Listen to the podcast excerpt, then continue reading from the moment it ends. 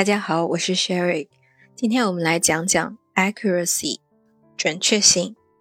accurate，精确的、准确的，是它的形容词形式。前面流利度 fluency，fluent，也是把名词结尾的 cy 改成 t，accuracy，accurate。准确性也是用来衡量外语水平的一个常用标准。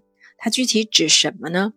比方说，发音是不是标准？pronunciation，词汇的选用是否恰当？vocabulary，语法上是否符合规范？grammar，简单的说，我们使用的外语跟母语群体有多大的差距？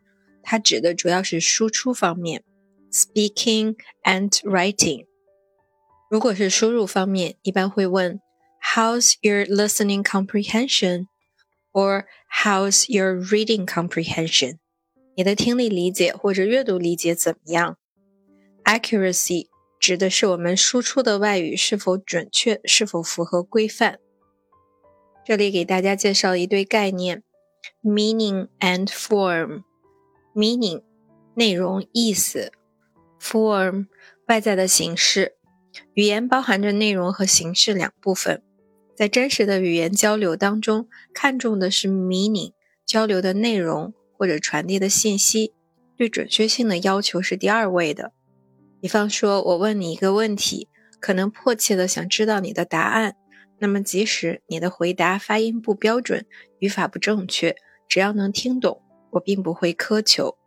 很多时候，交流中的意思或者内容是第一位的。In communication。Meaning comes first，而准确性 （accuracy） 是针对语言形式而言的。It's about form。语言教学当中为什么会特别注重语言形式的练习？实际上，我们传统的外语教学全都是集中在语言形式上的，发音、词汇、语法。我想是因为课堂时间非常有限，也很难给学生提供大量交际的场景。它的优势反而是因为有老师可以给学生在语言形式上进行反馈和纠正，进行帮助和辅导。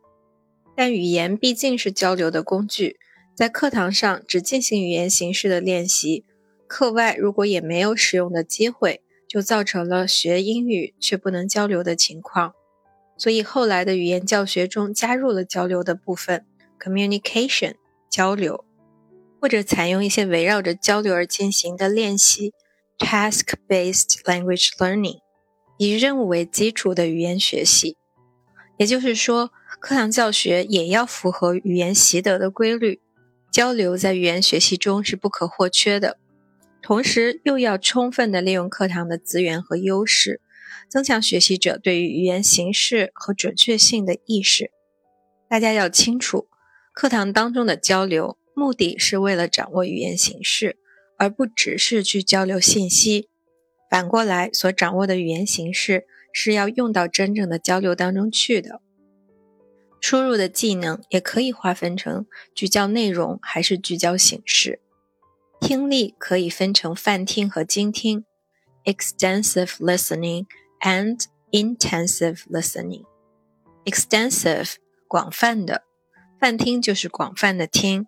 聚焦在理解内容上，不必苛求掌握语言点和语言形式的使用。Intensive，强度大的，精听就是精细的听，要做跟说的练习，更多的聚焦于语言形式的具体用法。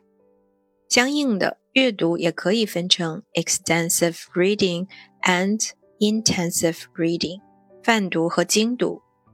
泛听和精听应该是为了意思和交换信息而进行的，focus on meaning and exchange of information，所以它们的难度不应该太难，趣味性也很重要。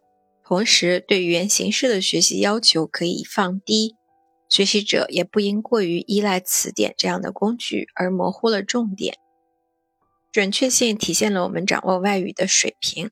那么，如何来提高准确性呢？How to improve our accuracy? How to improve accuracy? 首先要建立准确性的意识。对于新学的东西，要尽量准确地掌握它的发音、重音、拼写以及用法。其次，要有纠错的意识。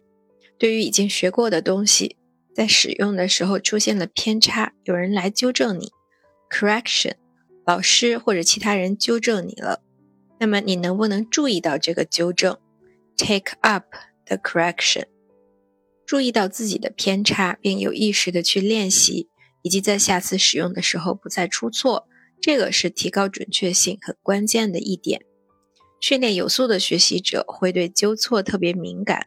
好像时时都有一个警惕性在那儿，出现纠错之后会想办法把它改过来，并且多次复习和使用，最终把正确的语言形式固定下来。最后，准确性的意识还体现在你会特别关注地道的表达方式。当听到或者看到一个地道的表达，正是自己会用到的，你会特别的去记，长此以往，表达就会更加准确，更加地道。这是一个值得我们去思考和建立的思维，注意纠偏，并尽量贴近母语的习惯。以上是今天的分享，欢迎大家跟我一起学会单词，收获思考。